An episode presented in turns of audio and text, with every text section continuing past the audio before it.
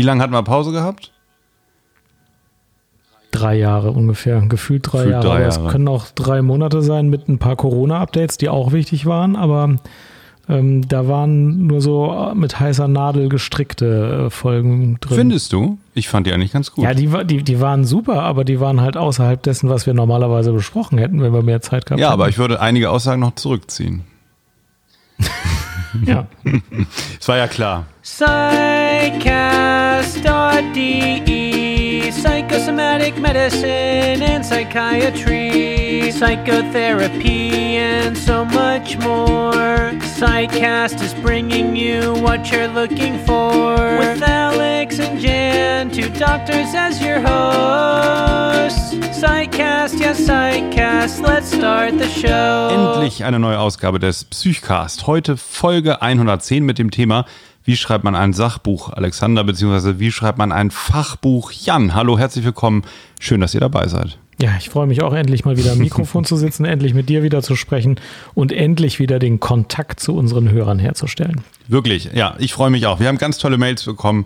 Vielen, vielen Dank. Ähm, werden wir auch die nächsten Wochen vielleicht immer mal was beantworten, wenn, wenn wir es schaffen ähm, oder, oder per Mail ja, haben uns gefreut, dass wir so in Kontakt geblieben sind, aber es war wirklich, man war wirklich dann immer versumpft in dieser Pandemie. Ne? Man ja. hatte doch irgendwie recht straffes Programm zu bewältigen. Wie war es denn so bei dir jetzt noch? Ja, ja, es ist weiterhin so. Wir haben zwar keine Viruskranken äh, in den letzten Wochen, ich kann jetzt schon sagen Monaten mehr gesehen, aber der Organisationsaufwand ist einfach nach wie vor sehr hoch.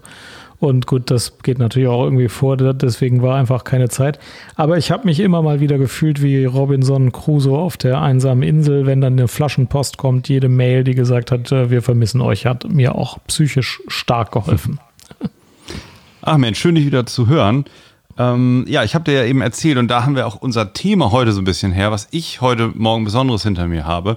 Ich habe heute Morgen die Druckfahnen äh, für mein Buch abgegeben. Ja, und da möchte ich dir erstmal ganz herzlich gratulieren. Ja, danke. Das ist eine sehr lange Reise und es ist ein ganz besonderer Tag, wenn man diese Druckfahnen abgibt. Und heute wollen wir eben tatsächlich mal besprechen, wie dieser ganze Prozess so läuft. Mhm. Ja.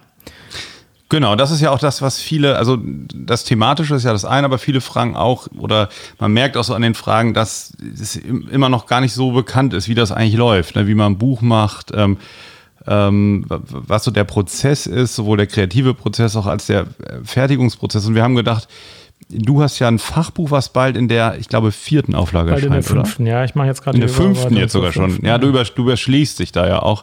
Das ist natürlich auch ein Thema Psychopharmakotherapie, wo es viele Updates gibt. Und ähm, Sachbücher und Fachbücher, das ist ja noch so ein bisschen unterschiedlich, aber wir dachten, wir bringen mal etwas Licht ähm, in diesen Prozess, soweit wir es überhaupt können. Also ich höre dann einfach bei den Druckfahren erstmal auf und würde dann vielleicht nach und nach noch berichten, wie es so weiterläuft. Aber es war schon so eine recht ähm, umfangreiche Reise bisher. Ja, wie kommt man denn überhaupt auf die Idee, ein Buch zu schreiben? Also am Anfang mhm. muss man ja erstmal irgendwie auf die Idee kommen, ich würde ganz gerne ein Buch schreiben. Wie, wie ist das denn überhaupt passiert? Also ich habe ja schon eins geschrieben Stimmt, und ja. so haben wir uns ja auch kennengelernt. Ja. Das haben wir, glaube ich, an anderer Stelle auch schon mal erzählt. Ähm, aber ich hatte mir damals, 2014, habe ich so einen Ratgeber für, für Ärzte im Berufseinstieg geschrieben. Und ich war ja auch schon in der Psychosomatik tätig, aber ich hätte mir überhaupt nicht zugetraut, was zum Thema Psychosomatik äh, zu schreiben. Und jetzt durch unseren Podcast, den wir schon lange haben und auch durch so verschiedene Blog-Aktivitäten, habe ich halt gemerkt, dass es mir ähm, Spaß macht, psychosomatisches Wissen auch äh, zu vermitteln. Und dann kommt ja noch dazu, dass man ja häufig so in der Sprechstunde oft die gleichen Zusammenhänge darstellt und, und vielleicht ähnliche Dinge erzählt oder ähnliche Fragen auch bekommt. Auch im Freundeskreis ne, gibt ja so, ähm, gerade in der Psychosomatik, so diese, diese typischen Mythen, die dann so abgefragt werden. Ja, und da äh, hat, hätte ich natürlich, ja, habe ich prinzipiell Interesse immer dazu zu publizieren, aber ich hätte mir jetzt freiwillig gar nicht vorgenommen, ein Buch zu schreiben, wegen des hohen Zeitaufwandes so. Und dann war es so, dass eine, also es gibt in Deutschland einige Literaturagenturen, die ähm, verschiedene, die, die gucken, was es für Stoffe gibt, was es im Moment an interessanten ähm, Formen der Wissensvermittlung gibt, was es für Formate gibt. Und da ist eine Sachbuchagentin äh, eine sehr, sehr gute sogar, auf ähm, dem Psychcast gestoßen und auf meinem Blog und hat mich dann gefragt, ob ich mir vorstellen könnte, ein Sachbuch über psychosomatische Medizin zu schreiben. Das heißt, der hat mich angemeldet. Das heißt, also der, das Buch kam zu mir, die Idee. Ja, ja und das heißt, alle Psychcast-Hörer sind Geburtshelfer dieses Buches, denn ohne den Psychcast gäbe es das Buch nicht. Das habe ich richtig verstanden, ne? Ja, auf jeden Fall. Ja, das, das kann, das wird, würde ich auch so denken. Deswegen deine Frage, wie kommt man dazu, ein Buch zu schreiben, ne? Ähm, ist, glaube ich, das Gute, äh, ist, glaube ich, die beste Idee, dass man dann anfängt, irgendwas zu vermitteln, irgendwas zu publizieren, irgendwas äh, in die Welt zu setzen, was einem am Herzen liegt. Ja, sag mal, warst du denn schon lange schwanger gegangen mit dem Gedanken, sowas zu schreiben und dann kam Nein, diese Agentin überhaupt nicht. oder gar nee. nicht? Nee, gar nicht, weil ich eigentlich mit dem, mit unserem Format, unserem Kanal so zufrieden bin, hatte ich jetzt erstmal nicht so, ähm, so ein großes Bedürfnis. Ähm, aber als sie die Idee hatte und ähm, dann auch klar war, ähm, wenn, also es ist ja was völlig anderes, wenn eine Literaturagentur auf dich zukommt, dann ist ja diese Frage, naja, lande ich irgendwo mit meinem Buch und braucht das überhaupt jemand und ist das überhaupt von Interesse und, und kann ich das auch wirklich gut beschreiben? Die ist ja damit einmal schon beantwortet, weil diese Person sich ja genau mit dem Anliegen an, an dich dann wendet. Also hat das die Sache für mich also erheblich vereinfacht oder auch beschleunigt. Und da haben wir uns getroffen und eben so ausgetauscht, wie so ein Buch aussehen könnte, äh, wo ein großes Interesse wohl liegt und was vielleicht auch noch der Unterschied wäre bestimmte Dinge in einem Buch darzustellen, als zum Beispiel im Podcast oder im Blog. Ja, Moment, noch ein bisschen langsamer. Also hat die ja. dir dann eine E-Mail geschrieben oder wie ist die auf dich zugetreten? Ja, genau, per E-Mail. Und dann hast du mal überlegt, könnte ich, könnte ich eigentlich machen? Äh, oder könnte ich nicht ja, machen? Oder wie ging das dann in deinem Kopf weiter?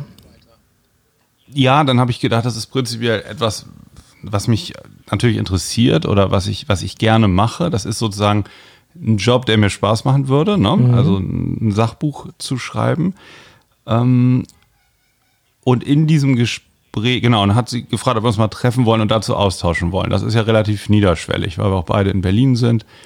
Und dann habe ich auch schon gesehen, dass diese, diese ähm, Literaturagentur eben eine, wenn nicht die spannendste ist, die es in Deutschland gibt. So. Dass es also auch eine Chance ist, dass der Stoff dann auch ähm, wahrgenommen wird. Also dass das Buch gelesen wird. Mhm. Und kannst du dich noch erinnern, was du damals dachtest, wie viel Arbeit das werden würde, wenn du da jetzt zustimmen wirst?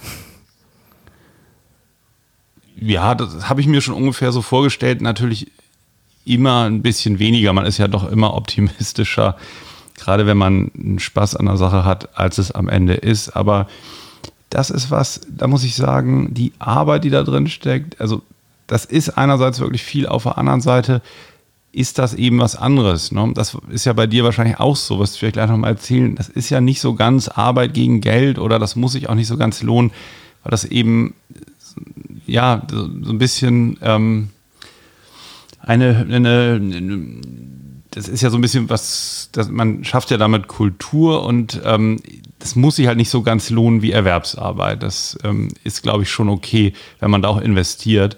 Und das ist ja im Podcast auch so, was wir zurückbekommen, ist ja jetzt nicht Geld, sondern das ist ja sozusagen der Dialog mit unseren Hörerinnen und, und Hörern und die Treffen und ähm, unsere Unterhaltung.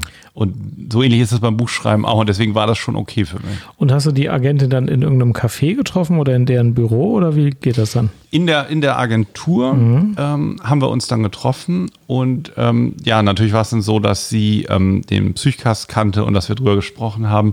Und was dann eigentlich spannend war, war der Austausch darüber, ähm, was jetzt im Buch nochmal ein bisschen anders wäre, weil Psychosomatik ist ja ein recht breites Thema. Und äh, man kann dann natürlich Sachen nochmal zusammenhängender und ausführlicher äh, und auf eine ganz andere Art darstellen. Und das war da eigentlich etwas, wo ich ähm, Lust drauf bekommen habe. Ja, da gibt es ja jetzt so verschiedene Ableger. Es gibt ja Podcasts, die einfach Transkripte irgendwie als Buch drucken. Beim Zeitverbrechen-Podcast, da sind dann Bilder und Fotos von Tatorten das Zentrum des Buches. Und es gibt ähm, Bücher, die zwar thematisch und von den Personen her gleich sind, aber das ein bisschen anders darstellen. Und das ist, glaube ich, der Weg, den du gegangen bist, oder?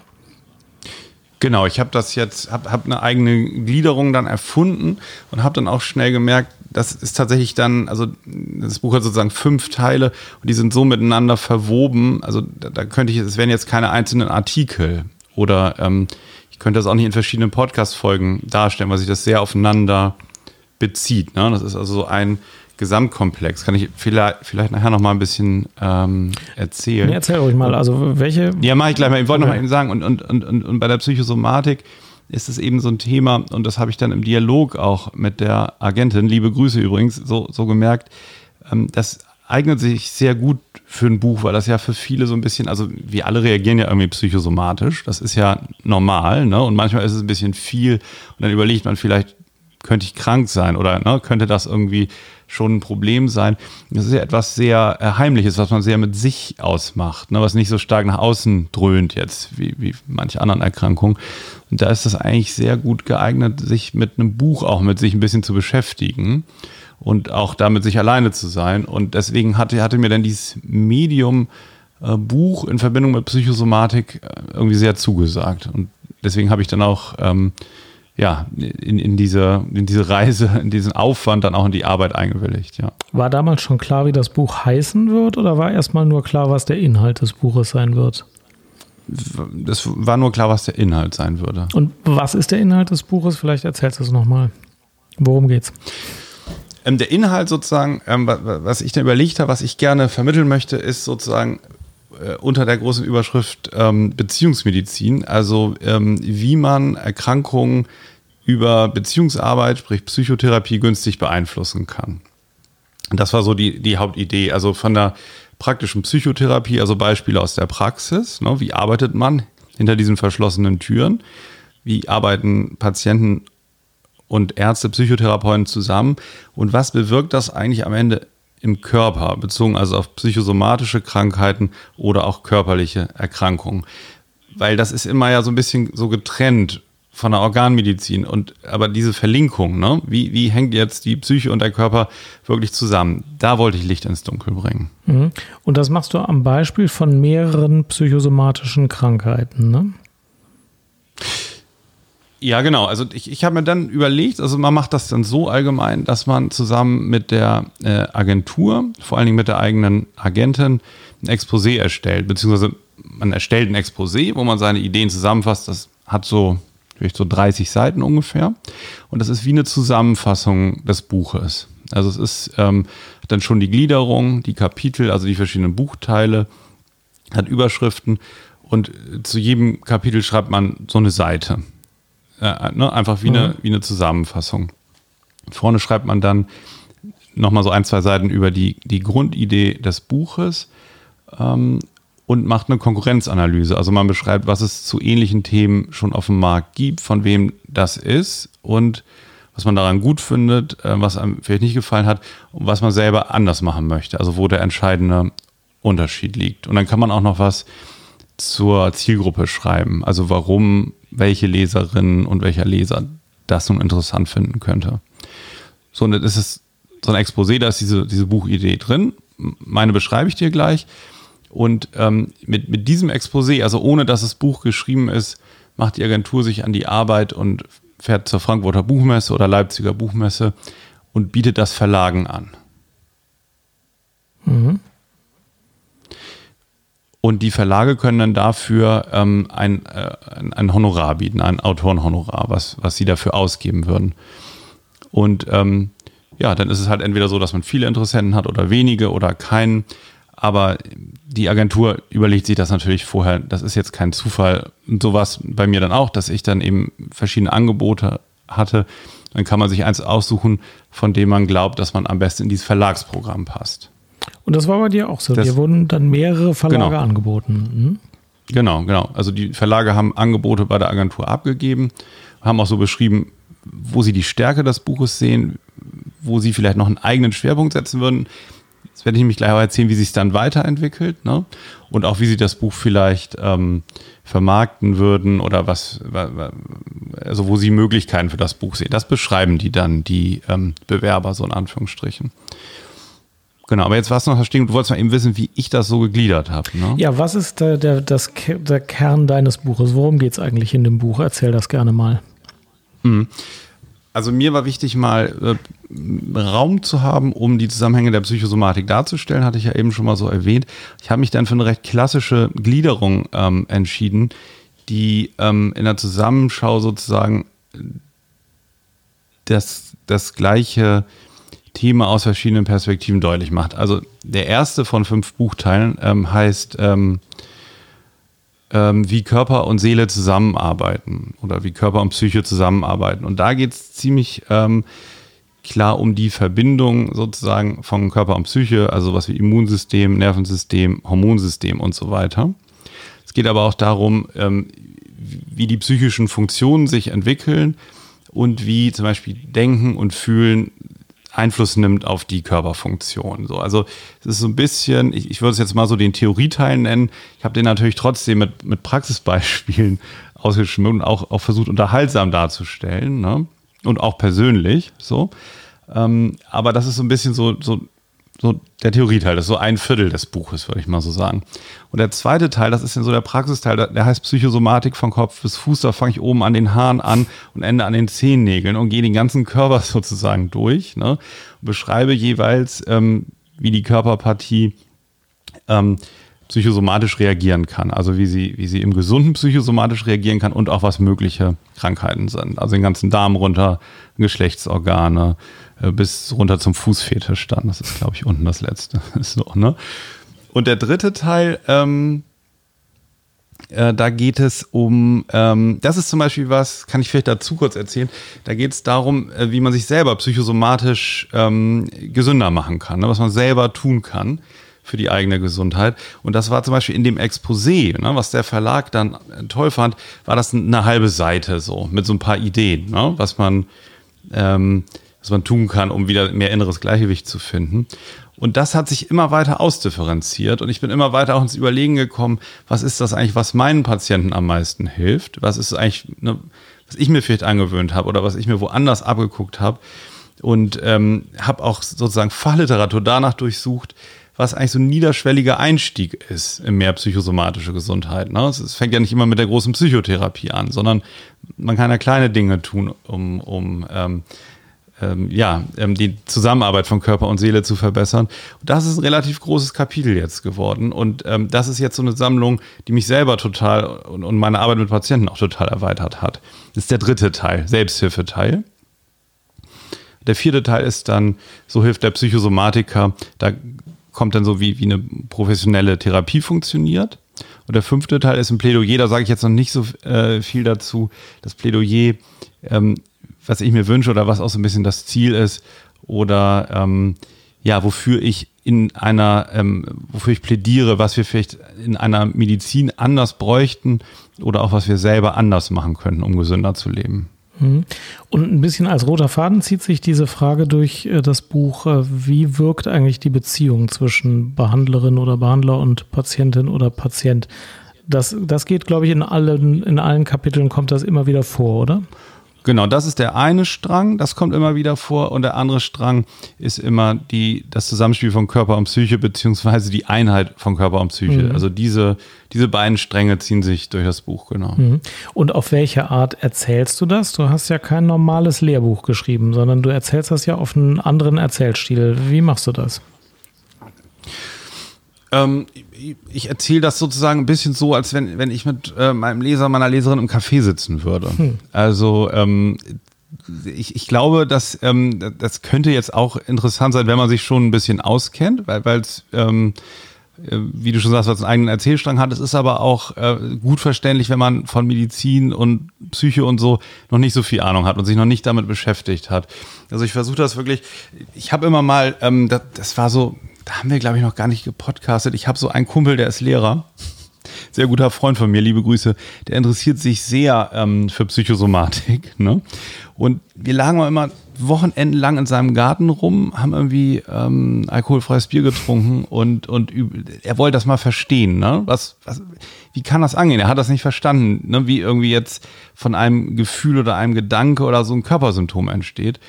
Und dann haben wir es immer so sozusagen aus verschiedenen Perspektiven beleuchtet und so habe ich das auch in dem Buch äh, versucht, das ähm, also greifbar zu machen. Das, äh, ja.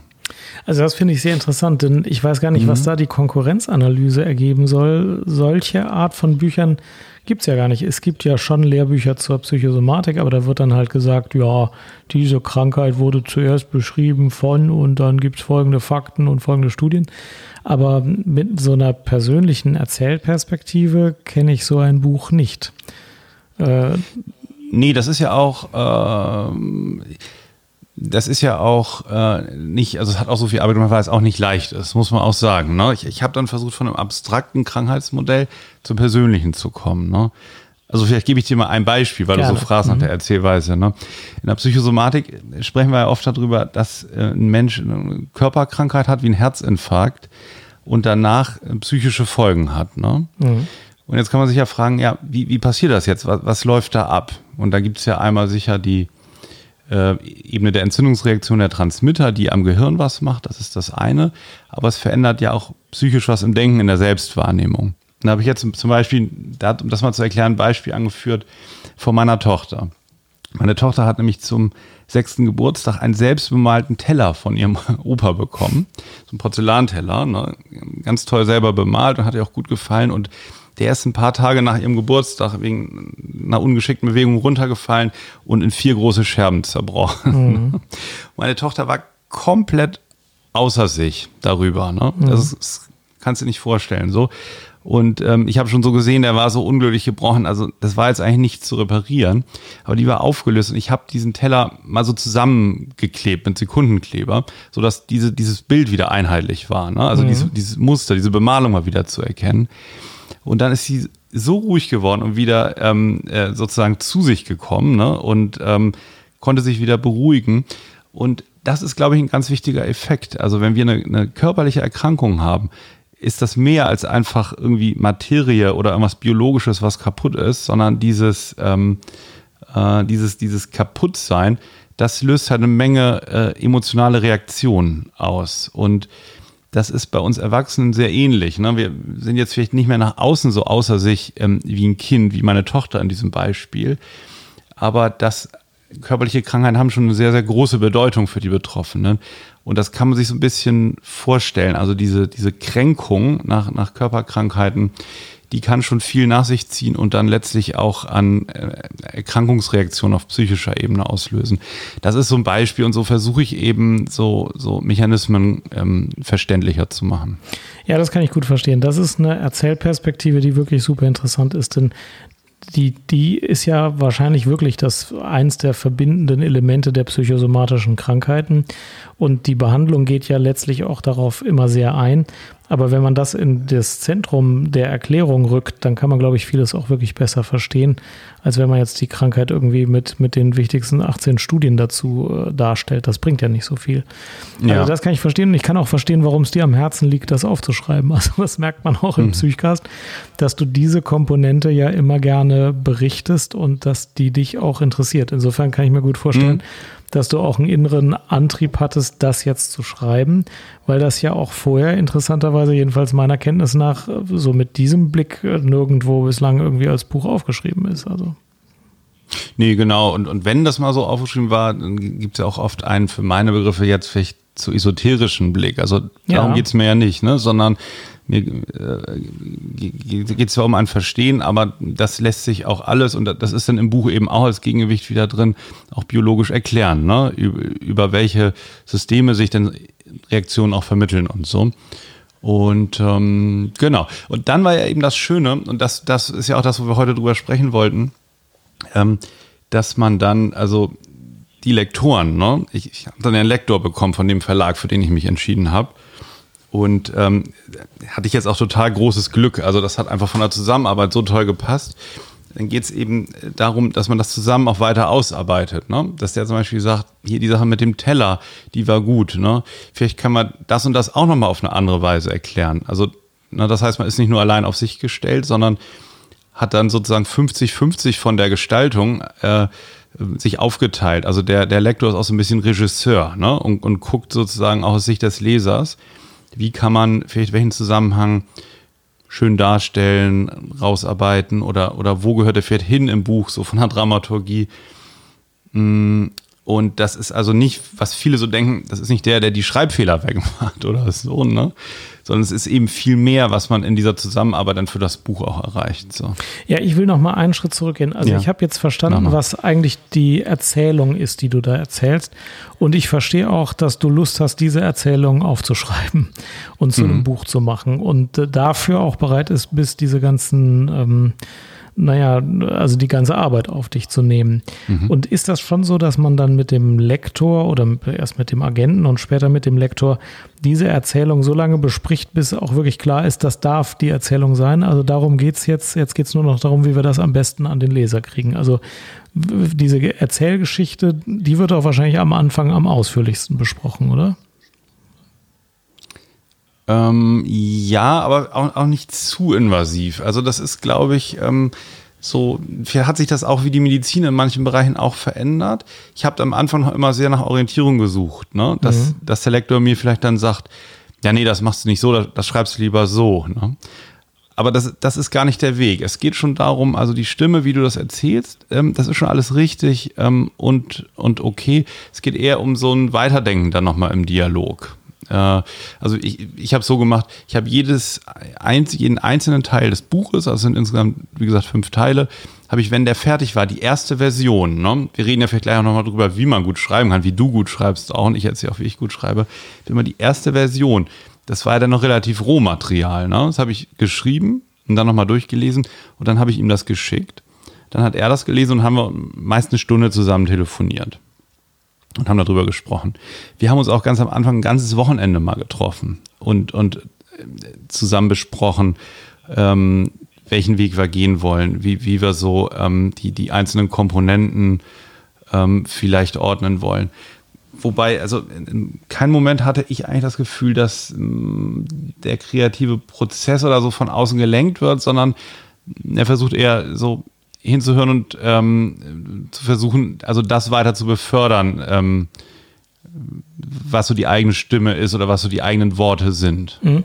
Okay, also mhm. wir haben jetzt einen Punkt, äh, glaube ich, überschritten. Also die, die Agentin ja. hat diese Buchidee ja. mit dir herauskristallisiert. Es gibt das Exposé, das wird verschiedenen Verlagen vorgeschlagen. Und dann gibt es einen Moment, wo dann ein Verlag den Zuschlag kriegt und dir den Zuschlag gibt und wo ein Vertrag unterschrieben wird. Und dann kommt der Lektor dieses Verlages äh, ins Spiel. Habe ich das richtig? Genau, genau. Mhm. Man kann auch vorher schon, wenn man verschiedene Möglichkeiten hat, sich mit denen nochmal abstimmen, mhm. was die in dem Buch sind. Habe ich auch gemacht, habe auch mit ein, zwei Verlagen gesprochen, wo ich da auch dachte, das passt vielleicht nicht so gut. Die sahen dann noch ein bisschen ja. vielleicht was anderes da drin, so, mhm. ne? So, so.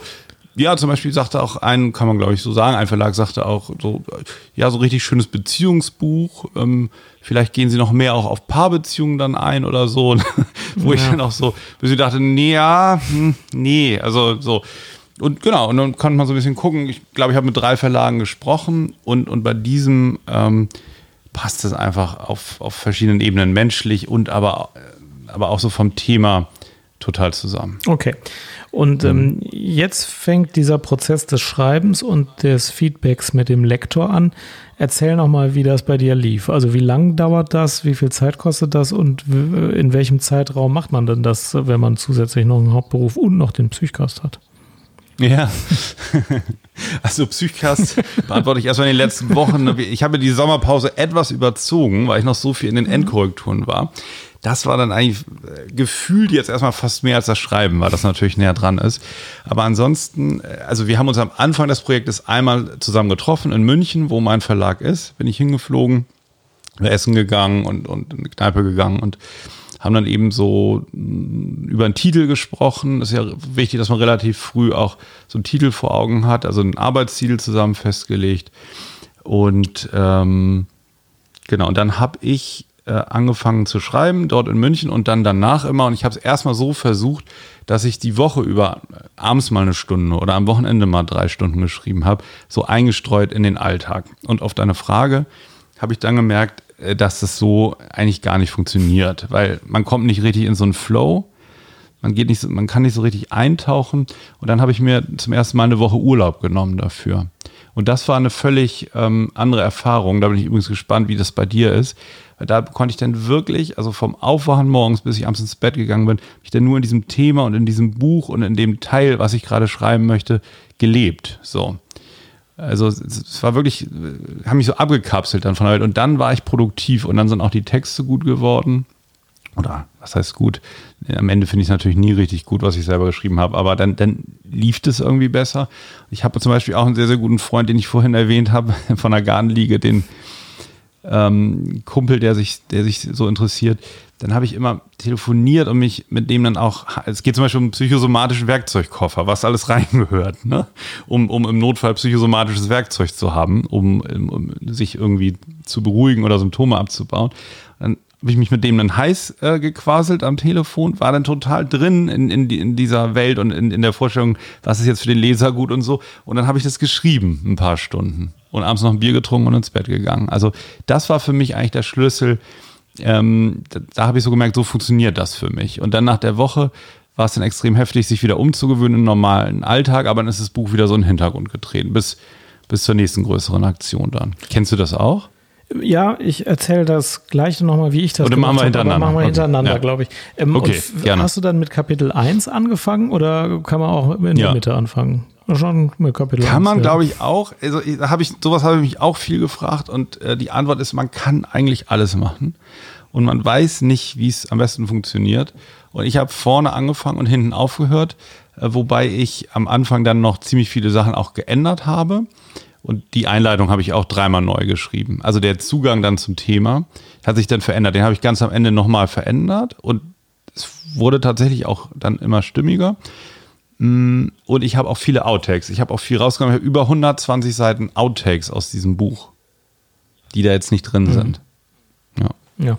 Und ähm, dann will man immer wissen, wie, wie, wie schreibst du ähm, mit der, mit der Feder wahrscheinlich und Tinte oder wie, Ja, welche ja, natürlich. Programme und Geräte benutzt du und wie, wie sieht das praktisch aus, das Schreiben?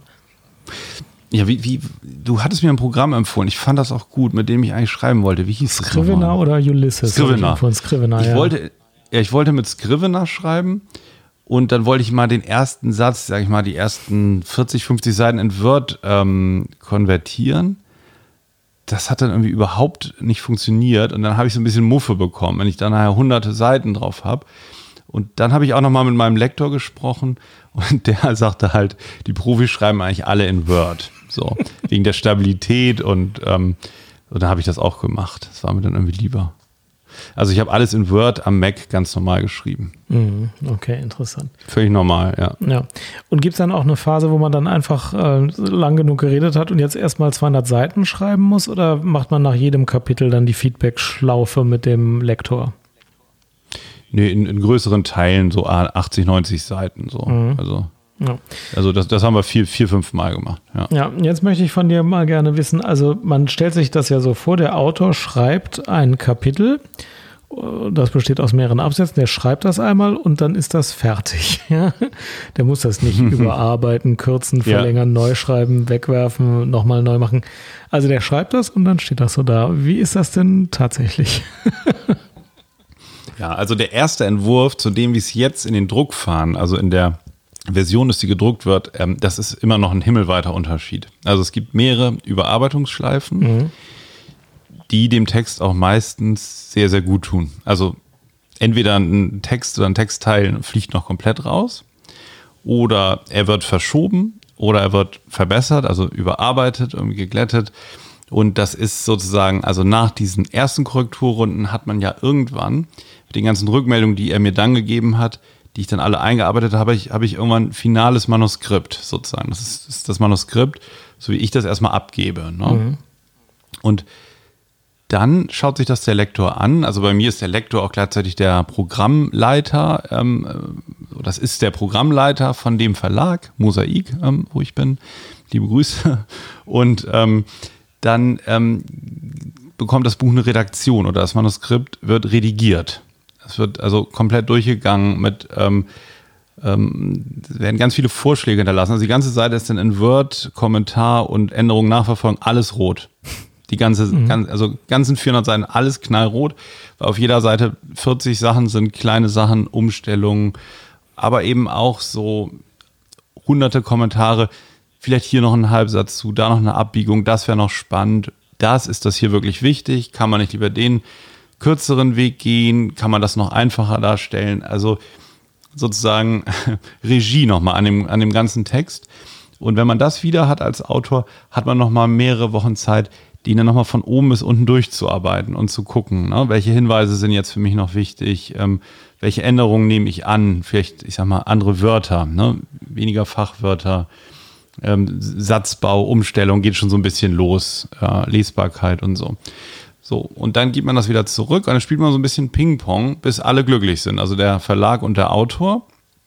Und dann bekommt das Ganze erst der Setzer, der das dann auf die späteren Buchseiten setzt. Und ähm, nochmal ganz kurz zurück. Ja. Das ist, glaube ich, eine Phase, oder ich weiß das von mir selbst, in der man sehr viel Disziplin braucht. Denn wenn man den ersten Entwurf Ja. fertig hat, dann äh, lässt man den ja auch Komm, mal einen ja. Tag liegen und dann liest man ihn nochmal und dann liest man ihn am dritten Tag nochmal. Und dann findet man ihn ja eigentlich ganz gut. Und dann kommt er zurück und dann sind da so viele Änderungsvorschläge, dass man sich denkt, ja, die sind auch gut, aber eigentlich hatte ich doch das Gefühl, schon fertig zu sein. Und dann überarbeitet man alles und dann kriegt man es nochmal zurück, wieder mit Vorschlägen. Ähm, das ist nervlich schon was anderes, als den ersten Entwurf zu schreiben, finde ich. Da muss man diszipliniert sein. Da sind wir unterschiedlich, Jan. Mhm. Bei mir ist es so, ich bekomme dann zurück vom Verlag, das ist doch schon alles jetzt gut und fertig und so. Ne? Und dann fange ich wieder an, doch noch Sachen Aber zu das könnte mir ändern, nicht ne? passieren, ja. ja. Und dann bin ich derjenige, der sagt, ja, der ist ja auch schon gut, aber in der Zwischenzeit ist mir eingefallen, vielleicht wäre es so und so noch besser. Ne? Bist du wahnsinnig. Und, ja. Ja. ja, ja, genau. Und unterm Strich, also jetzt waren ja auch alle sehr, sehr großzügig und ähm, nett mit mir. Also äh, ich, ich ähm, ja, habe dann noch relativ viel auch geändert und verbessert. Kannst du dir vorstellen. Jetzt kommt Werbung. Diese Psychcast-Folge wird unterstützt von Blinkist. Blinkist ist ein Service, den wir schon immer wieder genannt haben. Das ist ein Service, der interessante Fachbücher und Sachbücher zusammenfasst, sodass man nicht immer das ganze Buch lesen muss, sondern in einer Viertelstunde die wichtigsten Take-Home-Messages geliefert bekommt. Und zwar kann man die entweder lesen oder von einem professionellen Sprecher vorgelesen bekommen. Neu bei Blinkist ist jetzt, dass man da auch Hörbücher kaufen kann. Ähm, ich zum Beispiel hatte vor gar nicht so langer Zeit von Atul Gawande das Buch Being Mortal gelesen, so richtig mit Papier und so. Ähm, das kann man jetzt kaufen bei Blinkist und kriegt es dann als Premium-Hörer zu einem deutlich reduzierten Preis. Normalerweise kostet das zum Beispiel 21,99. Das kriegt man als Blinkist Premium-Kunde für 9,99 Euro. Das heißt, das Angebot hat sich erweitert. Die machen nicht nur Zusammenfassungen, sondern sind jetzt auch ein Portal für Hörbücher. Und ähm, im Moment hat Blinkist für Psychcast-Hörer einen Rabatt von 25% auf das Jahresabo. Ihr könnt einfach mal vorbeisurfen auf www.blinkist.de slash psychcast. Da könnt ihr dann kostenlos eine, Probe, ähm, äh, eine Probezeit nachmachen und wenn ihr dann das abschließt, dann kriegt ihr 25% Rabatt. Da schreibt man www.blinkist.de slash psychcast. Vielen Dank für die Unterstützung an Blinkist. Das war die Werbung und jetzt geht's weiter mit dem Psychcast. Ja. Also, das ist die Phase, wo man besonders viel Charakterstärke braucht, um Ja, die Änderungen einzubauen oder wo dein Lektor Charakterstärke braucht, wenn du es immer wieder genau, genau. Aber das ist auch die Phase, wo das Buch wesentlich besser wird, weil diese Iterationen Ja. sind fast immer so, dass man sich nachher denkt, ja, es war es schon wert, ja. Okay, erzähl mal, wie geht's dann weiter? Ja, dann, ähm, genau, da war ich, glaube ich, eben geblieben. Dann ge- geht das Buch ähm, zum Setzer. Achso, parallel laufen noch ein paar andere Prozesse. Vielleicht erzähle ich die noch mal eben. Das ist ungefähr so die Zeit, in der ähm, zum einen ein Cover ausgesucht wird. Mhm. Es gibt ja Grafiker, die dann für das Buch eben verschiedene Cover-Vorschläge machen und die sucht man sich ähm, gemeinsam mit dem Verlag aus. Was das.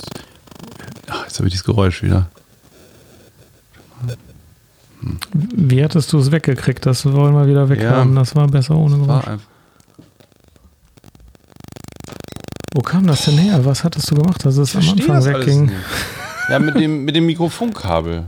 Aha, und das hast du woanders hingelegt oder was? Ja, ja, ja. Mikrofonkabel, die parallel zu Stromkabeln laufen, die können so ein Geräusch machen. Geht's so? Ich höre jetzt Nicht nichts mehr. schön, ne? ja, jetzt höre ich es wieder. Hast du das Telefon woanders hingelegt, als wir neu Ja. verbunden haben? Legst wieder an den alten Ort? Jan, ich versuche wirklich die ganze Zeit hier, warte.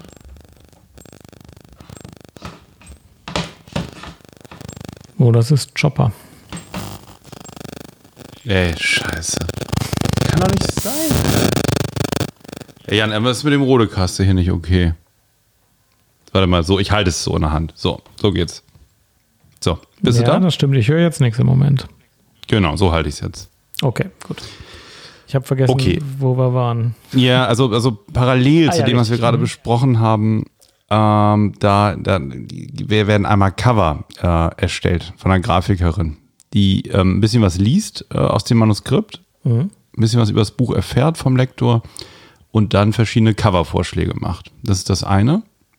Und dann gibt es noch irgendwie eine Presseabteilung oder PR-Agentur, die so ein bisschen aus dem Manuskript so die Hauptthesen raussiebt und schaut, was man da gut ähm, kommunizieren kann über das Buch hinaus, also womit man das Bu- Buch gut ankündigen kann und wie man die passende Leserschaft auch anspricht, die sich dafür interessieren. Das, das machen PR-Experten und das Cover äh, und, und den Buchumschlag machen eben ähm, Grafiker. Und dann muss ja auch der Titel festgelegt werden, ne? Genau, das macht der Verlag, der hat da spezielle Konferenzen ähm, für. Da gibt es wohl ähm, äh, ein, ein sehr äh, heiliges, äh, eine sehr heilige Sache. Das ist einmal im Jahr die Vertreterkonferenz oder die ist, glaube ich, zweimal im Jahr fürs Herbst- und fürs Frühjahrsprogramm. Und da werden die ganzen Verlagsvertreter, äh, da werden denen die, die Bücher vorgestellt, die sie dann an die Buchhandlungen auch anbieten können und verkaufen können. Und da muss alles stehen. Da muss ein Cover ähm, da sein und der Titel äh, stehen. Genau. Und, Und das ich glaub, macht, unsere Hörer das macht beides jetzt- zum Beispiel. ist- Ja. Ja. Unsere Hörer sind jetzt scharf genug darauf, auch endlich mal zu hören, wie wird denn dein Buch heißen? Mein, mein Buch Ja. heißt, dann ist das wohl psychosomatisch, wenn Körper und Seele SOS senden und die Ärzte einfach nichts finden. Ja. Alles zur psychosomatischen Medizin. Das ist noch so ein bisschen so ein Opener dann oder so eine Klinke, ähm, die nochmal deutlich macht, worum es geht. Und das andere ist natürlich, ähm, ja, so der, der Einstieg, das ist ja vielleicht das, was viele kennen. Man hat irgendwelche Körpersymptome, Beschwerden. Das ist ja so der Einstieg häufig in die Psychosomatik und keiner weiß so richtig, was das ist. Ja. Ja. Mhm. Ja, okay, gut. Titel, muss ich dazu sagen, ähm, ist typisches Ding, genau wie das Cover. Prinzipiell erstmal von den Vereinbarungen her hat der Autor ja sehr stark die Verantwortung für den Inhalt des Buches. Titel und Cover, da hat der Verlag auch äh, großen Teil Verantwortung. Also wir, wir haben es alles miteinander so zusammen abgestimmt. Aber ähm, Titel und, und Cover ist, ist ähm, sehr auf Verlagsthemen. Also da sind die auch sehr kreativ dran und ähm, können natürlich auch sehr viel besser sagen, wie man was zuspitzt aus Sicht des Interessenten und des Lesers, als wenn man so tief in dem Thema steckt. Titel und Cover sehr- sind sehr wichtig für den Verkauf und die Verlage wissen einfach besser, wie man die Zielgruppe, für die das Buch interessant ist, auch anspricht. Also es ist auch klug, Mhm. sich da ein bisschen in deren Hände zu begeben. Wenn einem was nicht zusagt, dann muss man es natürlich sagen, dann kann man das nicht zum Titel machen. Ähm, Mhm. Ja. Aber wenn die was Vernünftiges vorschlagen, dann kann es echt ganz gut sein, dass man gut beraten ist, das dann auch einfach so zu machen. Ja. Genau, ich finde den Satz, also dann ist das wohl psychosomatisch, so mit Ausrufezeichen, ne, so als, als typische Arztaussage, finde ich zum Beispiel total cool. Also ich finde, das, das passt gut. So. Ja, der ist super, weil der so Einstieg. zweischneidig ist. Zum einen Ja, genau. kann es sein, dass es eben doch nicht psychosomatisch ist, sondern weil einer nur irgendwas nicht gefunden hat. Und zum anderen kann es aber tatsächlich sein, dass es ja wirklich psychosomatisch ist. Und zum zweiten ist Psychosomatik eben nicht nur im Wort, sondern auch tatsächlich immer eine Verbindung aus Körper und Seele. Und damit ist, dann ist es psychosomatisch, es ist so ein mehrdeutiger Satz, ja, dann, dann Ja, genau. auch nicht Ja. richtig. Also natürlich ist es psychosomatisch, alles ist Ja, ja, psychosomatisch. eben. Blinddarm Genau, ist- genau. Und deswegen Ja. dieses Augenzwinkern, ähm, so, das, das passt zu mir, dachte ich, ja. Ja, richtig. So, Mhm. und dann kriegst du die Korrekturfahnen oder wie geht das jetzt? Was hast du heute genau abgegeben? Also genau, dann, also dann ähm, geht das zum Setzer, das wird gesetzt und dann muss man nochmal gucken, da verschieben sich natürlich manche Sachen, vielleicht wenn man eine Aufzählung hat oder Überschrift, muss man nochmal so durchschauen. Und dann sieht man manche Fehler auch erst. Und wenn, dieser, wenn es diesen ersten Satz gibt, das heißt, es ist dann ein PDF und das ist so gesetzt auf Design, wie das im Buch ist. Ne? Mhm. Also ein Buch ist ja nicht fortlaufend wie eine Word-Datei, sondern Kapitel fängt auf einer neuen Seite an und ein Kasten geht dann nie über die Seite hinaus. Also das muss per Hand gemacht werden. Fand ich auch spannend, wie viel eigentlich noch so Buchmachen auch wirklich so Handarbeit eigentlich ist. Ähm, und dann bekommen das zwei Korrektoren zu lesen. Und die gucken dann alles auf Rechtschreibung und Einheitlichkeit der Rechtschreibung durch. Also, dass Biografie nicht einmal mit PH und einmal mit F geschrieben ist. Ne? Oder dass du Arztpraxis nicht einmal mit Bindestrich und einmal zusammenschreibst. Mhm. Das sind ja so Sachen, die amateurhaft irgendwie wirken. Ne? Mhm. Und da war ich überrascht. Die haben wirklich hunderte Ungereimtheiten und Fehler dann, dann noch rausgefischt, sozusagen, die ich auch gar nicht mehr gesehen habe. Ne? Oder man wird ja dann betriebsblind, man geht da immer wieder drüber, aber findet da manche Sachen nicht mehr. Ja, dann guckt man es selber noch einmal durch, so auf Vollständigkeit. Und das hatte ich jetzt am Wochenende gemacht. Und dann heute Morgen sozusagen gesagt, okay, die Druckfahren sind fertig, ähm, jetzt ist kein Fehler mehr drin. Und dann hast du es in den Umschlag getan und hast es schon in den Briefkasten geworfen? Alles per E-Mail. Ach, aber am Ende muss man ja einmal noch das PDF unterschreiben mit einem Stift auf Papier. Das ist bei den Profis gedruckt. nicht. Das also ist bei, bei mir ist das so, okay. Eieiei, gut. Dass es immer gedruckt werden würde, das hatten wir am Anfang besprochen. Also, das ist einfach ähm, auf Handschlag. Ja. Nee, es gibt ja einen Verlagsvertrag, da steht das alles drin. Ja, okay. Ja, und ja. das hast du heute abgeschickt. Also herzlichen Glückwunsch nochmal. Das ist eine sehr Vielen lange Dank. Reise. Ähm, äh, und äh, am Schluss kann man sehr stolz darauf sein. Wie viele Stunden würdest du schätzen, hast du jetzt wirklich dafür verbracht, alles zusammen? Ich habe keine Ahnung. Ähm, du sagst ja immer 1000, Stunden, Stunden, und ich ja, glaube, es stimmt. Es stimmt, glaube ich. Ja, ich glaube, das ist ungefähr die Größenordnung. Cool. So, jetzt bin ich aber mal total gespannt. Also Sachbuch ist ja, erzählt von einer Sache für jedermann. Und ein Fachbuch ist ja für Fachleute. Du hast ja ein Fachbuch geschrieben, aber ein sehr besonderes, was jetzt bei der fünften Auflage erscheint, besonders, weil das zwar ein Fachbuch ist für Fachpersonen, ne? für Ärzte und Pflegepersonal und so weiter. Aber es lesen auch unheimlich viele, die sich einfach für das Thema interessieren und es ist auch gut verständlich, ne? wenn man äh, ein bisschen was wissen will über Psychopharmakotherapie. Mhm. Was ist denn jetzt aber der Unterschied beim Fachbuch? Also wie, du hattest das ja, erzähl doch nochmal, du hattest das ja als Kindlebuch selber herausgegeben. Wer kam denn da auf dich zu? Und hat gesagt, ähm, hier kommen wir drucken das vom richtigen Verlag. Ja, also ich habe so eine Chimäre aus Sachbuch und Fachbuch geschrieben oder ein Hybrid, wenn man es mhm. höflicher formulieren will. Okay. Mein Buch heißt ja Psychopharmakotherapie griffbereit und erklärt die Psychopharmaka, aber es erklärt sie nicht wie ein klassisches Lehrbuch, sondern ich versuche sie verständlicher zu erklären. Und ich will mal da anfangen, wo, wo ich bei dir auch sehr lange nachgefragt mhm. habe.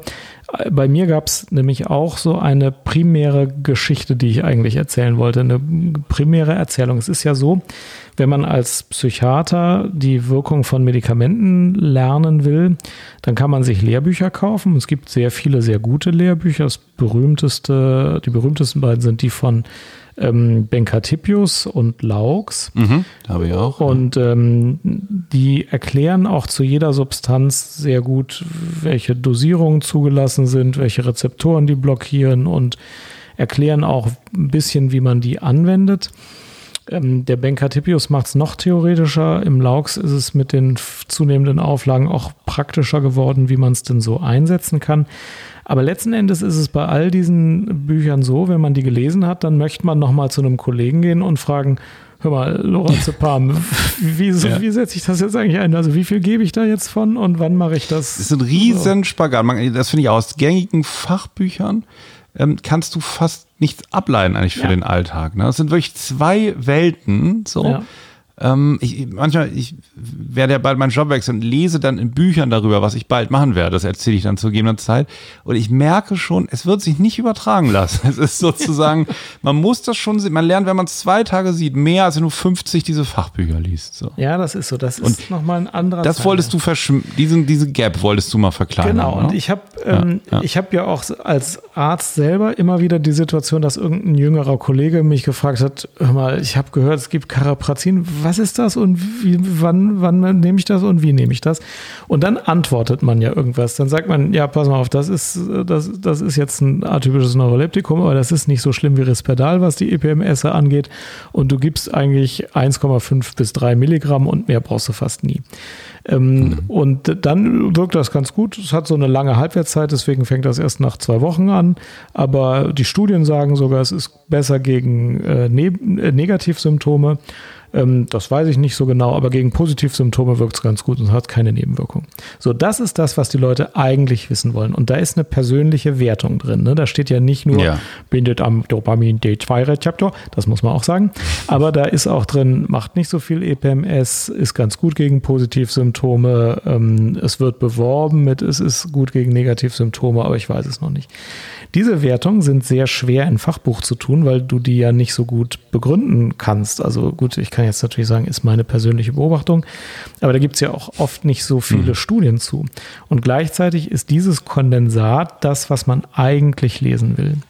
Und dann habe ich mir gesagt, ich will mal ein Buch schreiben oder ich will einzelne Kapitel oder einzelne Texte schreiben, die diese Information transportieren. Und dann habe ich ja mit dem Blog angefangen, Psychiatrie to go. Mhm. Und da habe ich geschrieben, was, was ich so interessant fand, aber auch immer wieder zu Medikamenten was und habe äh, dann so einen Mittelweg gefunden, wo ich so ein Medikament schon auch beschreibe, aber diese persönliche Einordnung und Wertung auch reinschreibe.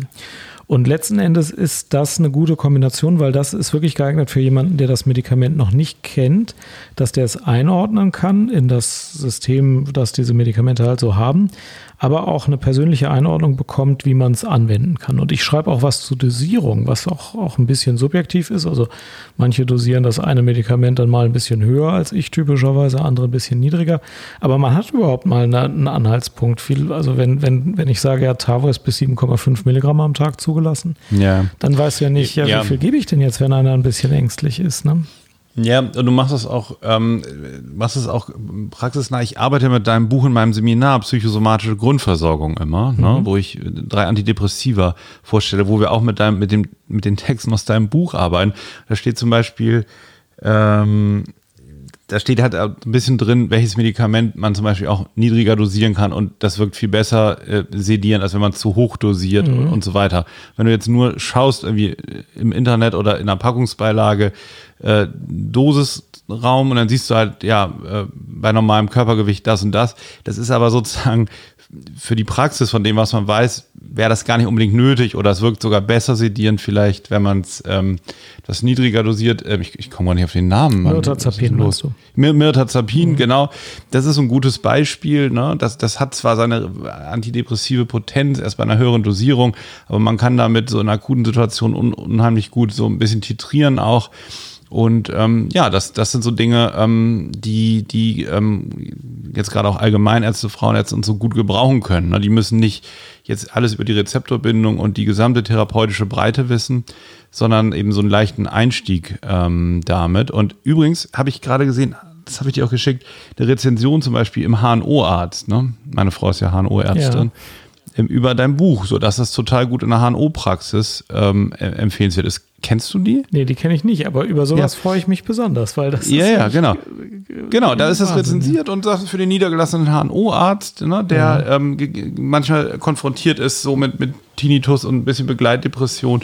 So, wie kann man so einen Einstieg finden? Also, das ist praktisch für alle Fachbereiche eigentlich das Buch. Also, ich höre das jetzt immer mehr. Ich gucke auch nie mehr in den Banker rein selber ähm, ja, das ist genau das, was man eigentlich braucht für die praktische Arbeit. Ja, genau. Also das ist der eigentliche Gedanke. Und ähm, mhm. dann hatte ich sowieso so ein Skript, weil ich Unterricht für Psychologie und Studenten und junge Medizinstudenten und junge Ärzte gemacht hatte, wo ich das sowieso ein bisschen systematischer darstellen musste, wo die Zeit auch begrenzt ist und wo ich deswegen natürlich auch nur eine begrenzte Auswahl an Medikamenten darstellen konnte und wollte. Aber ich finde, das ist auch nochmal eine Besonderheit äh, in diesem Buch. Ich stelle eben nicht alle Antidepressiva dar, wie das zum Beispiel Beispiel der Benkatipius macht, sondern ich suche mir nach persönlichem Geschmack einzelne aus, die sich auch wirklich unterscheiden und sage dann, wenn du mit diesen Medikamenten schon mal Erfahrung machst, dann deckst du einen weiten Bereich der Psychopharmakotherapie ab. Es gibt auch noch andere Medikamente, die machen aber manchmal dann auch nicht mehr so einen großen Unterschied zu denen, die ich hier im Buch ausgewählt habe. Aber mach dich mal lieber mit einigen wenigen so vertraut, dass du sie kennst, als dass ich alle darstelle und dann kannst du das Buch sowieso nicht mehr lesen. Und auch das ist was, was in einem Fachbuch eigentlich komisch ist. Also man denkt, äh, man erwartet vom Fachbuch dann eigentlich, dass es alle irgendwie gleich darstellt. Eine persönliche Auswahl ist ja auch was Besonderes. Und am Anfang habe ich dann dieses Skript gemacht und dann habe ich ähm, mir gedacht, da könnte ich auch ein Buch draus schreiben und hatte anders als du noch überhaupt keinen Verlag. Und dachte mir aber trotzdem, ich will das einfach machen.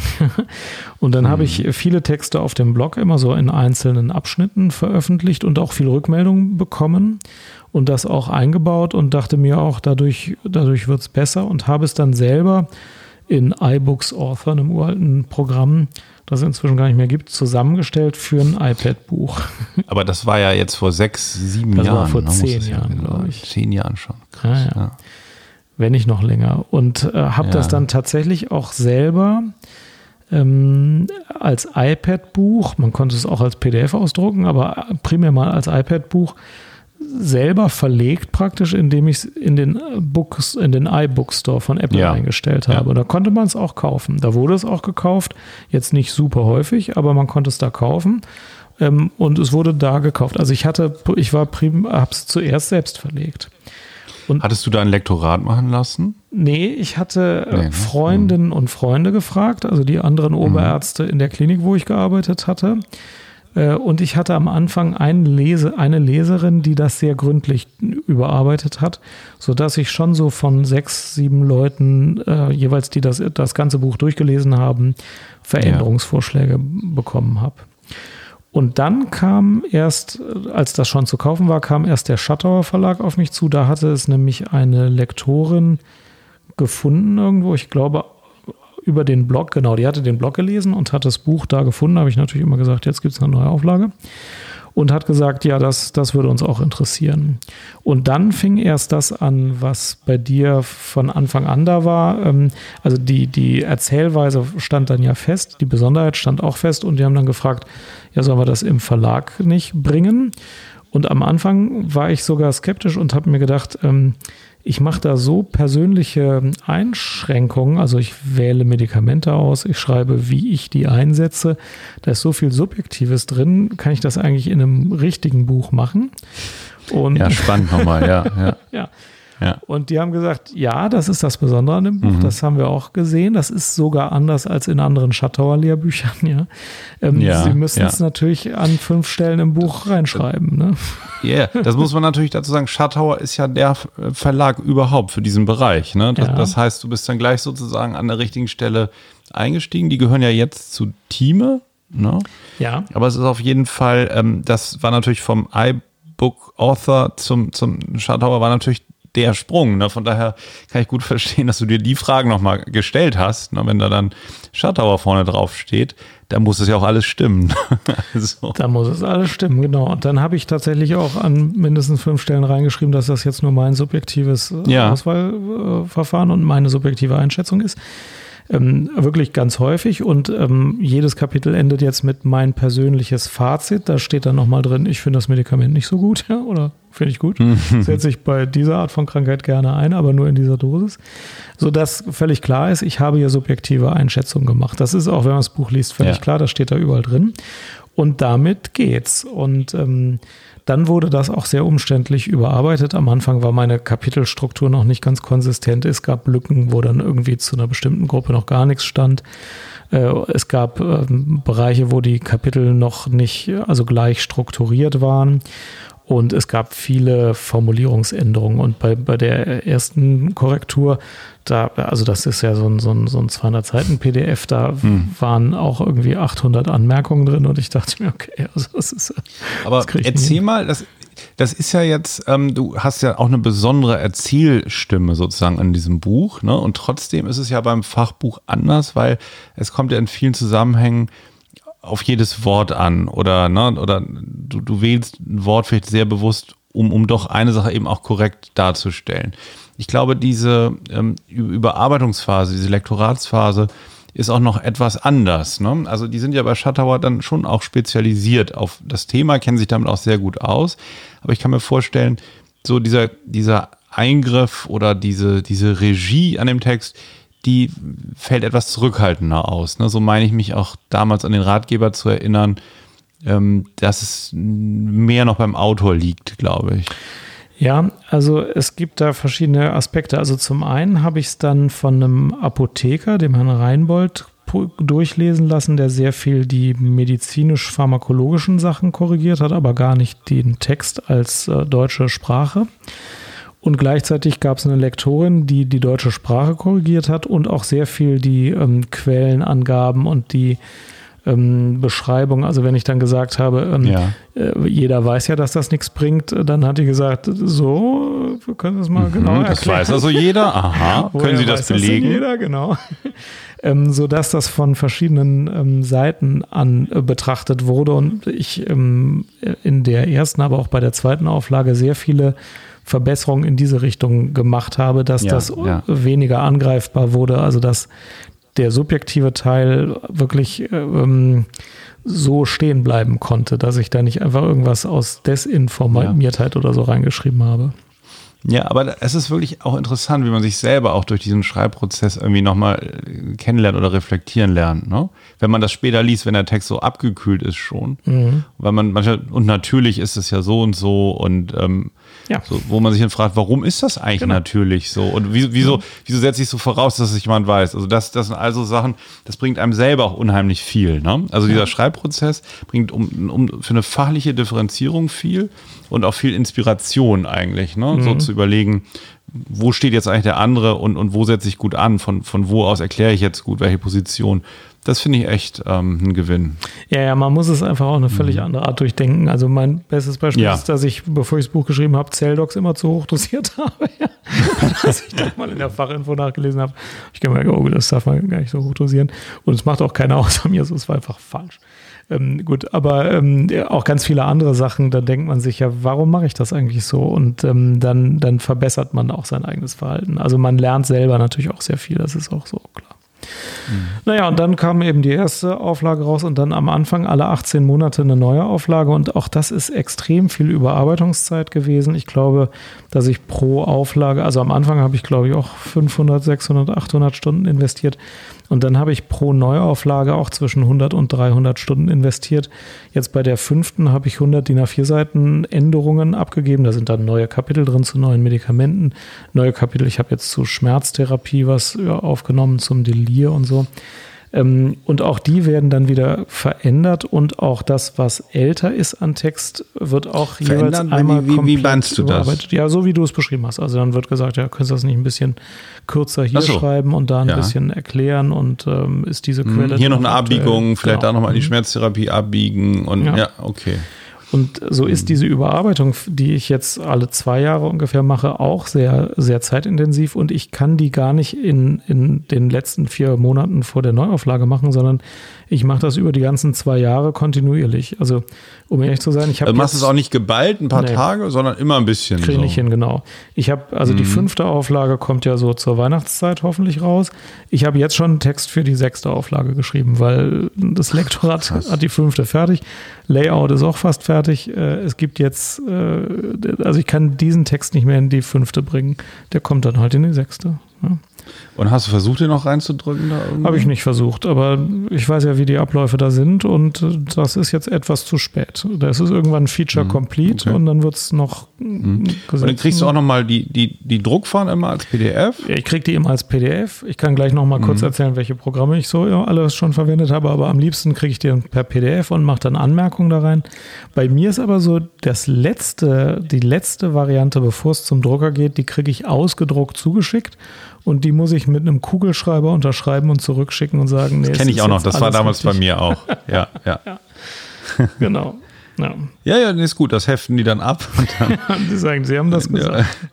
Denn wenn da irgendwie eine Dosierung ja. falsch ist, da muss man, muss man es vielleicht einstampfen.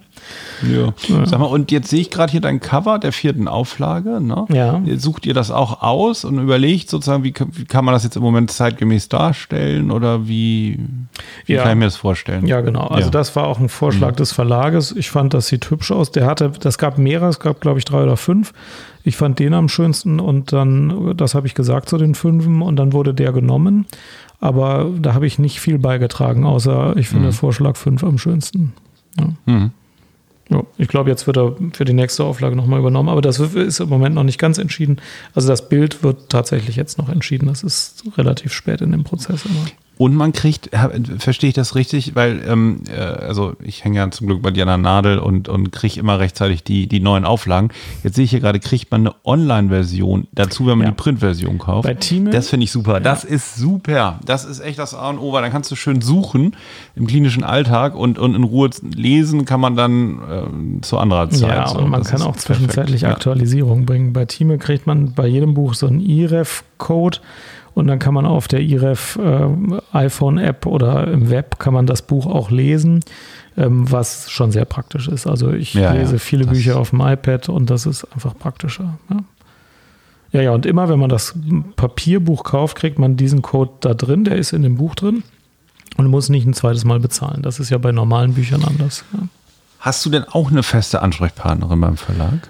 Ja, also ja. der Verlag hat ja jetzt vor zwei Jahren gewechselt und ähm, dann hatte ich eine feste Ansprechpartnerin, die dann aber den Verlag verlassen hat. Jetzt habe ich eine zweite, aber äh, klar, es gibt eine Projektmanagerin und es gibt eine Lektorin. Und ich habe jetzt noch eine neue äh, Mitarbeiterin, praktisch eine, eine, andere Apothekerin, die es jetzt für diese Auflage äh, mhm. Gutachten gelesen hat, praktisch, aber also korrigiert hat ähm, und ähm, sehr viele Änderungen auch vorgeschlagen hat und sehr viele Überprüfungen gemacht hat, die ist jetzt praktisch Mitautorin. Das ist aber für die Qualität des Buches natürlich auch sehr, sehr gut, sehr gewinnbringend. Das nächste, die fünfte Auflage, da seid ihr jetzt zwei Autoren. Ja, ich bin schon noch der Hauptautor, aber sie, ja. hat, sie hat sehr stark mitgewirkt und sehr stark das sichergestellt, gut. dass es keine Fehler gibt. Ja. Sehr, sehr gut, das ist, ist, das ist recht wunderbar. Ja. Sag mal, und fragt der Verlag dich mal, äh, ob du noch mal eine Abbiegung nimmst, noch für ein weiteres Buch? Also ich, ich höre schon raus, du hast ja hiermit viel zu tun, ne? Und das ist auch sozusagen, das, das ist Jan Dreher durch und durch, ne? Auch wie, er, wie sich das denn weiterentwickelt. Und ähm, das ist ja bei, ähm, ja, bei, bei solchen Büchern, kennen wir auch von klassischen Lehrbüchern, weiß nicht, der Sobotter und so, die haben sich ja immer und hier dieses, dieses innere Buch, ähm, ach, herrlich, dass ich sowas schon alles vergesse. Ja, der Herold, Herold, ne? Ja. Der Herold, der ja. hat sich auch immer weiterentwickelt. Du bist halt der Dreher, jetzt kommt der Dreher in der fünften Auflage. Wird der Dreher auch nochmal irgendwas anderes schreiben? Also es gibt Situationen, da liebäugel ich damit, meistens, wenn es ein neues Schreibprogramm gibt, da denke ich mir das doch, da könnte ich doch mal, ja. ich hätte hier noch eine Idee. Ähm, aber der Zeitaufwand ist tatsächlich sehr hoch. Also äh, wenn ich dann realistisch drüber nachdenke, denke ich mir, dass ich kann kein zweites schreiben. Aber ich bin auch nicht ganz fertig mit dem Gedanken. Irgendein kurzes, nicht so ein vollständiges, also manchmal liebäugel ich mit der Idee. Aber ich liebäugel auch stark damit, dass jede Auflage echt deutlich besser wird und ähm, mhm. da habe ich große Freude dran. Also ich finde, dass das bei meinem Buch für mich sich so darstellt, dass die jedes Mal auch wieder besser werden. Das reicht mir eigentlich auch aus. Also ich bin damit eigentlich gut ausgelastet, was diesen Publikationsweg angeht. Ja. Würdest du denn, wenn du jetzt nochmal weiterschreiben oder was anderes schreiben würdest, würdest du eine Abzweigung nehmen aus diesem Themengebiet und nochmal bei einer Sache mehr in die Tiefe gehen oder wie? Wo würde so deine Interessenschwerpunkt Also ich bin liegen? jetzt auch von einer Agentin gefragt worden, ähm, Sport und psychische Gesundheit, wie hängt das zusammen? Ja. ja Finde ich super Thema. Kann ich sofort. Kenne ich, kenn ich die Agentin oder? Nee, kennst du nicht. Hier nee, okay, ja. Aber du kannst das okay. Thema haben.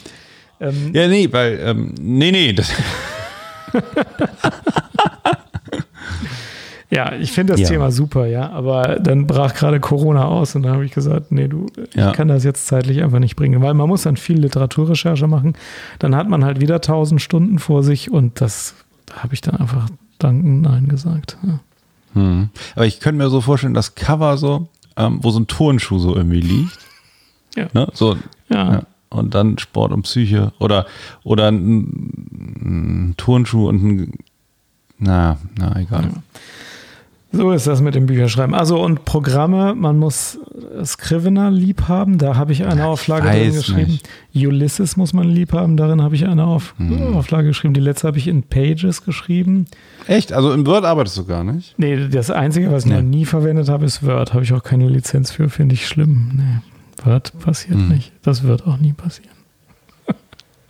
Das machen wir alten Säcke. Ja, ich glaube schon. Okay, Boomer benutzt Word. Ja. So ist das, wenn man ein Buch schreibt. Lesen denn Leute eigentlich noch Bücher? Ich glaube, das wird äh, immer weniger, aber andererseits lesen sie auch, ja. Und ich, ehrlich gesagt, bei mir ist so, also ich kaufe unheimlich gerne Bücher. Also manchmal lese ich die auch nicht ganz, ähm, manchmal auch nur ein bisschen oder gar nicht. Aber ähm, ich kaufe die gerne, wenn die zu mir passen, wenn die mich ansprechen. Im Moment lese ich eins, ähm, das kann ich hier gar nicht erzählen. Ähm, das ist von Ulrich Clement, ist das, glaube ich. Warte mal. Das habe ich jetzt allerdings als E-Book, was ich auch manchmal, manchmal mache. Ulrich Clement. Wenn Liebe fremd geht. Ja. ist interessant. Es ist ein Psychologe, der bekannteste Paartherapeut Deutschlands. Ist total interessant. Ist ja Und übrigens, den ja. kennst du, ne? Ja. Übrigens, Jan, wenn wir zu den, also erstmal vielleicht noch, ähm, dein Buch kann man jetzt in der vierten Auflage, habe ich gerade noch mal geguckt, ist lieferbar zu Weihnachten die fünfte und meins kann man jetzt schon vorbestellen. Das erscheint am 5. Oktober. Also ne, wer sich mit Psychosomatik äh, ähm, beschäftigen will, kann das vorbestellen 5. Oktober. Weil es gut ist, wenn man das jetzt vorbestellt, dass dann viele Vorbestellungen am 5. Oktober ausgeliefert werden und dass das Thema Psychosomatik durch diese vielen Bestellungen dann von den ganzen Psychcast-Hörerinnen vielleicht so ein bisschen nach oben kommt. Das würde mich fürs Thema auch freuen und natürlich fürs Buch sozusagen. Mhm. Ich muss der Korrektheit ja. wegen ja. sagen, ich habe keine Ahnung, ob meins Weihnachten erscheint. Es kann auch im Frühjahr nächsten so. Jahres erscheinen. Ich bin da noch nicht, ich weiß es noch nicht genau. Es, es ist jetzt in der also die nächste Auflage ist stark in der Vorbereitung, aber es ist noch kein Erscheinungsdatum klar. Also mhm, kann, auch, okay, noch, das, das, kann ja. auch noch Corona-mäßig länger dauern, das weiß ich noch nicht. Ja. So lange greifen wir auf die vierte zu. Ja, ja, die vierte ist gut. Ja. So, und zu unserem Thema heute, Jan, wollte ich dir mal eine Fundsache sagen, bevor ich nach deiner frage. Und zwar es ist ein Buch aus dem Huber Verlag. Und das Buch heißt Vom Wissen zum Buch, Fach- und Sachbücher schreiben. Ne? Und das ist von Klaus Reinhardt, Germanist und Mediziner. Der ist auch Lektor bei Huber. Zumindest war das vor ein paar Jahren. Und das war mein Einstieg. Das habe ich irgendwie 2013, 2012 oder so, habe ich mir das besorgt. Es ist total interessant geschrieben. Ähm, und da, äh, da ist alles drin, wie man Exposé schreibt, wie man so einen Zeitplan macht, ne? was, was so realistisch ist wie man sich gute Schreibbedingungen erschafft und so weiter. Und das ist gerade so für Mediziner, Psychologen oder so zugeschnitten, die, die über ihr Thema irgendwie was machen wollen. Kann ich sehr empfehlen. Vom Wissen zum Buch von Klaus Reinhardt. Tust du, das ist meine Fundsache. Tust du Link in die Shownotes, muss ich auch Tu lesen. ich rein. Tust du. Genau. Gut. Genau. Hast du eine Fundsache ja. oder hast du was gelernt in den letzten ich Tagen? Ich habe eine Fundsache, nämlich den Zeit-Podcast Alles gesagt. Habe ich darüber schon mal was erzählt? Nee. Ah, der Zeit-Podcast, alles gesagt, ist super. Und zwar gibt es da zwei Zeitjournalisten, die super sind und die haben, die laden sich jedes Mal einen Gast und der Gast redet so lange, bis er glaubt, dass alles gesagt ist. Dann spricht Ja, das hast ein, du schon mal gesagt. Ein vorher vereinbartes Stoppwort aus. Und da gibt es Folgen, die acht Stunden, eine dauert, glaube ich, noch länger als acht Stunden lang sind, manche dauern vier Stunden, manche zwei Stunden. Und ähm, ich bin ja bekanntermaßen Langstreckenläufer, wobei ich jetzt überhaupt nicht mehr so lange Strecken schaffe. Aber als Langstreckenläufer und Podcast-Junkie ist das natürlich ideal, weil du musst gar nicht umschalten. Jetzt höre ich gerade acht Stunden mit Juli C. Juli C. super interessant. Ich, acht Stunden, ja. sehe ich ja. Ja. Ich, ich kenne Juli C., weil wir auf der gleichen Schule waren. Du kennst Juli C., wieso? Ja, wir waren befreundet praktisch. Also Nein. deren Mutter ist meine Patentante. Ja. Also wir haben die ersten 18 Lebensjahre nicht selten zusammen Zeit verbracht. Jetzt in den letzten 30 Jahren habe ich die vielleicht eine halbe Stunde gesprochen. Ich will mich da nicht mit falschen Federn schmücken. Hast du keine Zeit mehr für sie, oder? Die hatte keine Zeit hm. mehr für mich. Die wohnt aber jetzt auch in Potsdam. Die ist aber so. super interessant. Und ja. ähm, da macht es wirklich Spaß, dass die so viel Zeit haben. Und Thomas de Maizière, muss man nicht als Politiker als zu seinem Idol erklären, hat auch super interessante fünf Stunden gemacht. Ein großartiger Podcast. Und das geht so lange, weil der Gast sagt, wenn er alles gesagt hat. Wenn der Gast sagt, jetzt ist fertig, dann benutzt er das Schlusswort und so lange geht das. Und die Journalisten hören nicht auf, die fragen einfach weiter. Unfassbar. Super. 5 Stunden 14 mit Thomas de Maizière. Hast du den schon gehört? Ja, ja, das ist eine der besten Folgen. Also wer mit Echt? irgendwas Was ist heute will, konservativ, ist das Thema. Ja, also ich bin, Finde kein, ich sehr spannend. ich bin kein Konservativer, aber das kann ich jedem empfehlen. Die fünf Stunden ist einfach wirklich gut. Wirklich gut. Aber wo, wo hörst du das? Im, Im Auto oder was? Auto, Joggen, ja. Ey, Essen die auch in den Ja, sieben, acht die Stunden? essen. Dunja Ja. Halali, siebeneinhalb Stunden. Ja, großer Kult. Es gibt auch, wenn du, wenn du denen eine E-Mail schreibst, schreiben die zurück, alles, was je gegessen wurde und alle Weine, die getrunken wurden. Es wird auch geschmatzt und es wird ganz viel übers Essen geredet. Ey, wollen wir dann mal irgendwann im Laufe des Jahres einen Psychcast machen, bis wir nicht mehr können? Wirklich so lange, Open End, wo wir mal versuchen, alles zu sagen, ähm, so dass es danach gar keine Folge mehr geben wird, weil wir schon alles gesagt haben. Das finde ich eine gute Idee. Dann nehmen wir uns mal Wirklich? Sonntag frei und dann machen wir mal, Ja. bis es nicht mehr geht. Ey, das wäre doch echt cool. Das ist einfach super. Und wer keinen Bock Ja. mehr hat, hört nach acht Stunden auf. Hast du schon Lena Meyer-Landrut gehört? Nee, habe ich noch nicht gehört. Weil die mich nicht interessiert, aber die soll super intelligent sein und sehr nett. Das muss ich eigentlich auch noch hören, aber ich weiß nicht. Herr Wickert? Herr Wickert nur zwölf Ja, Minuten? der Wickert hat nach zwölf Minuten das Stoppwort gesagt und dann war es zu Warum? Ende. Ja, weil er sich verquasselt hat. Du musst natürlich irgend so ein, so ein Stoppwort nehmen, das du sonst nie benutzen würdest, wie äh, Leitplanke oder so. Aber da, selbst da kann man sich verplappern. Du musst eins nehmen. Ja, das vielen Dank für den Tipp. Guck, höre ich mal rein hier. Ja. Mit reinhören ist es ja gar nicht getan, ne? Aber nimmst du dir mal eine Woche frei. Ey, pass auf, dann habe ich auch noch eine Podcast-Empfehlung. Ja. Ne? Die Muss man hören. Und zwar von Hotel Matze, das werden viele äh, kennen, auch ein Interview-Podcast. Von Hotel Matze die Folge mit ähm, Ferdinand von Schirach. Ja, mh, ja.